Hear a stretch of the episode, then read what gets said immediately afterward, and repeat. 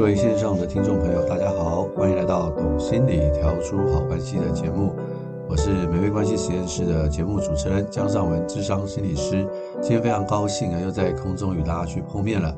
我们今天讲的主题呢，是跟上一集有关的。我们上一集呃提到了关于寂寞的主题啊，不晓得您有没有收听？我们提到了这个所谓的 “rolling together”，好像我们都在一起，但是我们其实是很孤单的。假如你觉得你有点孤单哈，其实是正常的，因为呢，人呢不可能不孤单，但只是说人太孤单的话，那这个才是一个很大的一个问题。在这个一九八五年的时候啊，美国人就开始去做一些研究，当时的美国人哈，平均每一个人呢有二点九四个密友，在一九八五年的时候，那到了二零零四年呢。这个每一个人的密友呢，二点零八个人，你可以说是从三个人变成了两个人。那在同一个时间呢，有些人会说啊，我没有办法去跟别人讨论一些重要的问题啊，从百分之十啊上升到百分之二十四啊。一九八二年的调查呢，美国的大学生哦，在入学后两周以后啊，就感觉到寂寞，甚至百分之四十的人觉得自己是中度或者是重度的寂寞啊。那很多人会觉得说，哈，有那么夸张吗？我想跟大家去分享啊，现在的人其实更加的寂寞。我们虽然觉得好像不寂寞啊，我身边有很多事情可以做啊，无聊的话也可以看手机啊。然后你看我 FB 上有多少朋友，Instagram 上有多少朋友啊，都会帮我按赞啊，我也会分享我的生活给其他人啊。的确，我们的生活是更加的丰富精彩了。但是我们跟另外一个人的内心的连结呢，变得更加的弱了，那为什么会是这样呢？这是因为我们呢，当越焦虑的时候啊，我们假如没有找到一个正确的方式去处理我们的焦虑的话，我们去划手机的话，其实人会越来越寂寞。当我们去划更多的手机，人越焦虑越寂寞，就更不容易去跟人去产生一些这个更深的一种连结了。好，所以这个寂寞哈。假设我们不去正视它的话，它其实会越来越恶性循环哦。我们人跟人之间是需要连接的，才能够去克服这样的一个寂寞哦。那到底我们是不是一个寂寞的人呢？呃，我们上一集的节目呢，就跟大家去分享一个 UCLA 的这个寂寞量表啊，大家可以去做做看，看看自己的寂寞指数是不是太高。假太高的话，那我们其实要去想一想，这个寂寞。可能是我们性格的一部分，那我们怎么样去看待这件事情？那就是一件很必要的事情了。那人为什么会寂寞啊？根据很多的心理学的研究啊，假如我们有比较多的负面预期，或者是一个人的社交技巧不好的话，人呢就比较容易寂寞，他可能会成为他性格的一部分。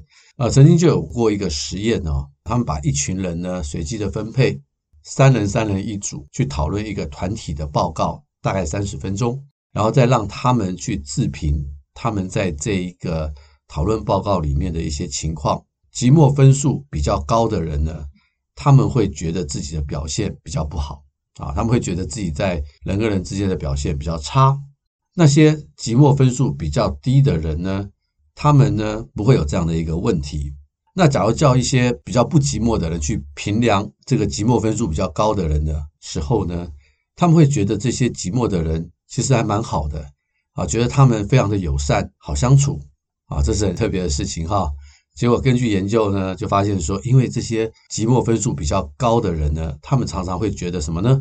他们常常会觉得别人会不喜欢他，他们会觉得自己不够好，所以呢，在团体报告的时候，他们比较容易去讨好他人哦。可同一个时间呢，他们也会去注意一些别人。看待他们的眼神，任何的小征兆，他都可能会把它解释成是一种负面的评价。所以，这个寂寞分数比较高的人呢，他们呢对身边的人际关系啊，常常会有这种所谓的负面的预期、负面的期望，总觉得别人不喜欢他，所以呢，他就很担心别人怎么看他。因此，他通常不会主动的去说自己的心事，因为怕说了之后会说溜嘴，或者是说出一些得罪别人的话，所以他们通常呢就比较不容易去说这些东西。啊，这个是寂寞者常常碰到的一个问题啊，他们有负面的预期。那另外一个就是他们的社交技巧常常不好。怎么说呢？我们发现呢，这些寂寞分数高的人呢，他们对别人所说的话题比较不感兴趣，他们比较会说自己的事情哦。说自己的事情可能是一种自我揭露，其实没有什么不好。可是当你说完自己的事情之后，你却对别人所说的事情没有兴趣，这会造成一种什么样的感觉呢？这会造成一种呢，别人觉得这个寂寞者呢很没有礼貌、很无理啊，只会说自己事情的一种感觉。那当然呢，就会造成什么样的状况？造成寂寞者跟其他人的关系可能会比较疏离。寂寞分数比较高的人呢，他们并不是不会自我揭露，他们只是在那个自我揭露的时机以及跟别人的互动呢是比较不好的啊，这是真的是这个样子。其实有一些研究就研究出这样的状况。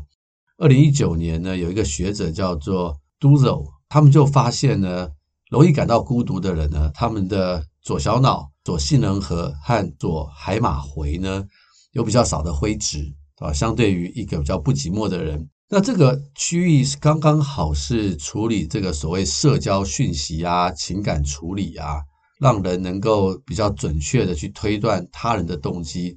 群众的气氛啊的这样的一个区域，所以这个区域的灰质比较少的话呢，那这种比较孤独的人呢，就比较难以去处理一些社交啊、讯息啊、情感的议题，所以他们跟人的互动、社交技巧的确是比较不好。你也可以说，他们对别人的情绪的痛苦比较不敏感，不太能够去理解别人的情绪。所以也导致了在人际关系上更加困难的一个状态。那再加上他们容易对环境做负面的预期跟解释，因此他要跟别人去相处哈，就会显得更加的困难了啊。所以常常会有一些人说啊，有些人真的是很孤独啊，或者是有些人真的是很孤僻呀。也的确是哈，有些人很孤僻的时候，大概也是很孤独吧，通常是这样子嘛。那为什么一个人会孤僻呢？就是有可能他本身是一个孤独的人，然后呢，经过了几轮的恶性循环之后，就变得很孤僻了，对不对？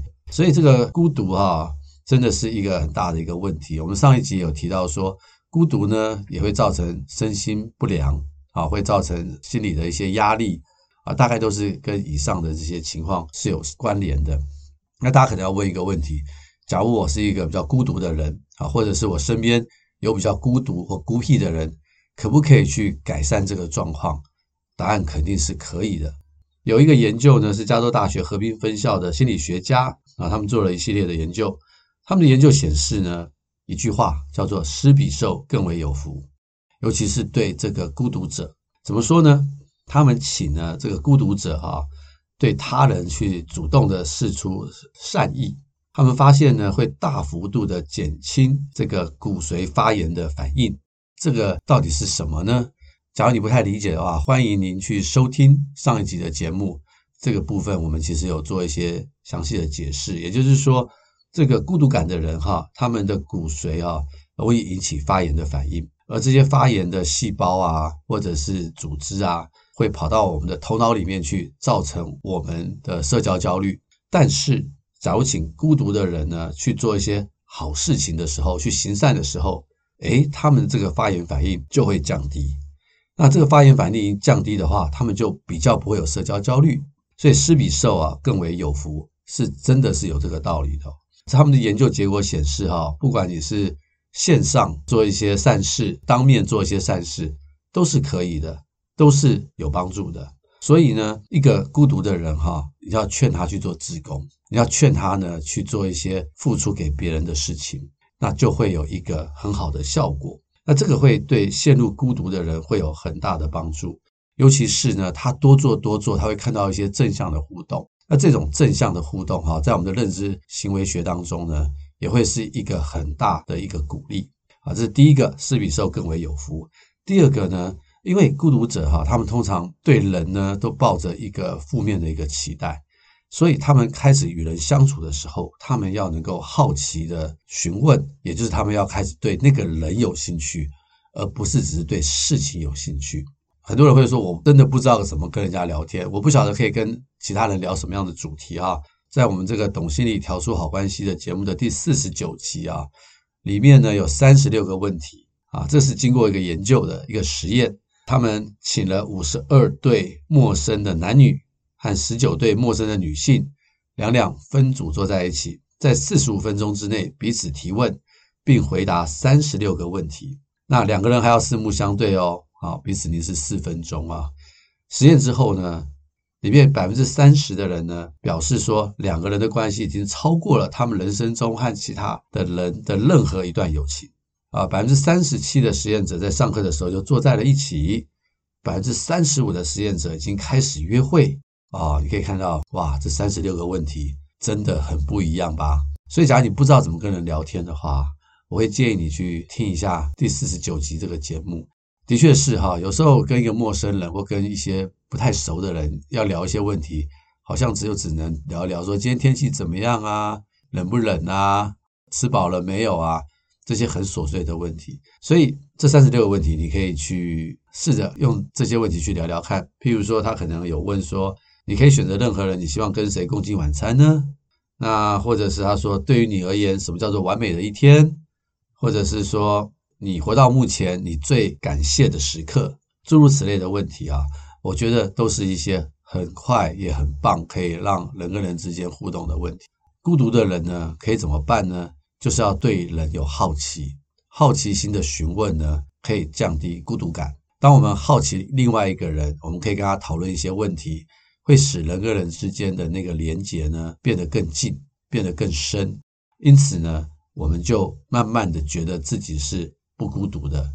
啊，第三个呢，就是我们提到刚刚这个自我揭露的时间呢，坦白说。孤独者因为不信任别人，要自我揭露其实是一件困难的事情哦。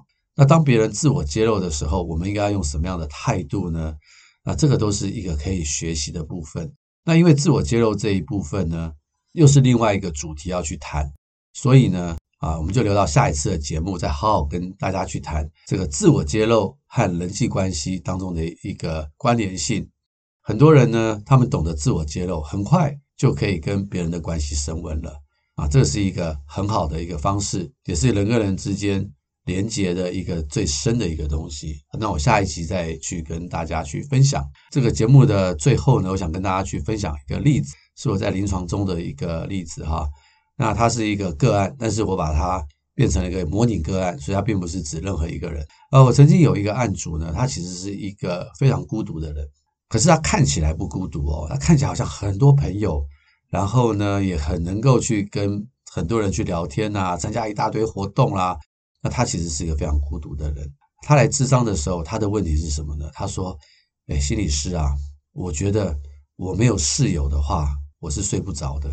我旁边或者是我住的那个房子里面，一定要有别的室友，一定要有人啊，我才能够觉得我是安全的，我才能觉得我是不孤独的。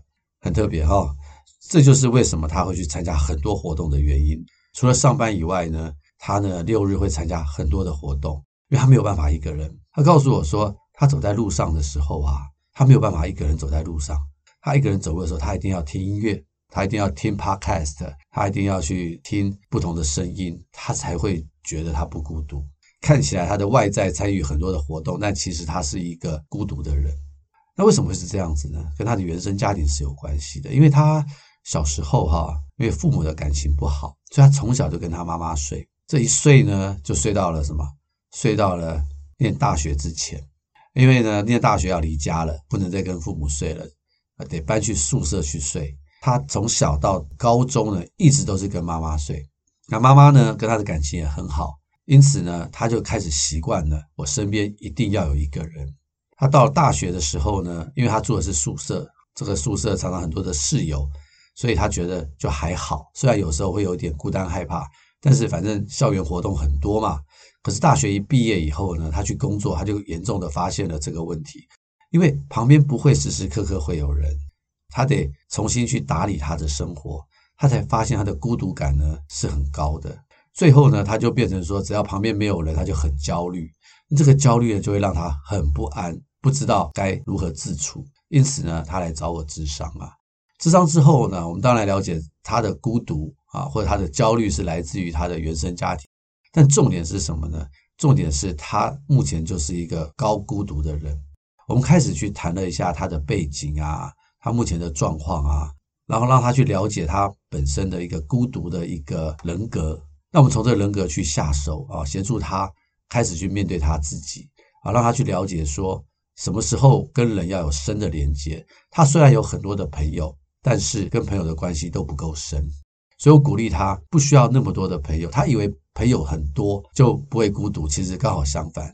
他朋友很多，可是大家都是呢认识的关系很浅，没有很深的连接，所以他反而孤独。我鼓励他说：“哎，不需要这么多的朋友，可能要从当中找个三五好友，好好的去建立关系，然后才能够跟人有深的连接，去取代旁边的人很多的那种孤独感。”那我们谈了一段时间之后，他也那样子去做啊，他也意识到。他的需要是什么？诶，他的孤独感呢就开始下降，所以这是我临床上的一个例子哈。这些高孤独感的人哈，其实生活是很辛苦的哦。他们可能表面看起来很欢乐，可是他们的内心却是很孤独的。不晓得大家的情况是什么样子啊？一个人呢可以真的做到不孤独，这也就是说，我们偶尔会孤独，那是正常的。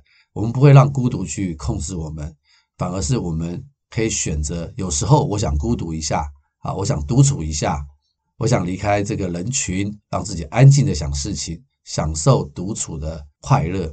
那有时候我也很喜欢跟朋友在一起，跟人的关系是可以有很深的连接。我又可以呢自己跟自己相处，我也可以跟朋友有很好的关系。那这样的一个状况，它才是一个比较健康的一个人生呢。那我希望这两集的节目呢，可以让大家去了解这个孤独感到底是什么，自身的孤独指数到底是什么样子，我们怎么样去建立一个健康的一个关系。那我下一集呢，就会跟大家去谈一下关于这个自我揭露，如何透过自我揭露呢，能够跟身边的人有更紧密的一个关系，有更深的连接。好，希望今天的节目呢，可以让您有许多的收获。啊，也欢迎您继续的收听。您的分享就是我们最好的鼓励，那我们就下回空中再见，拜拜。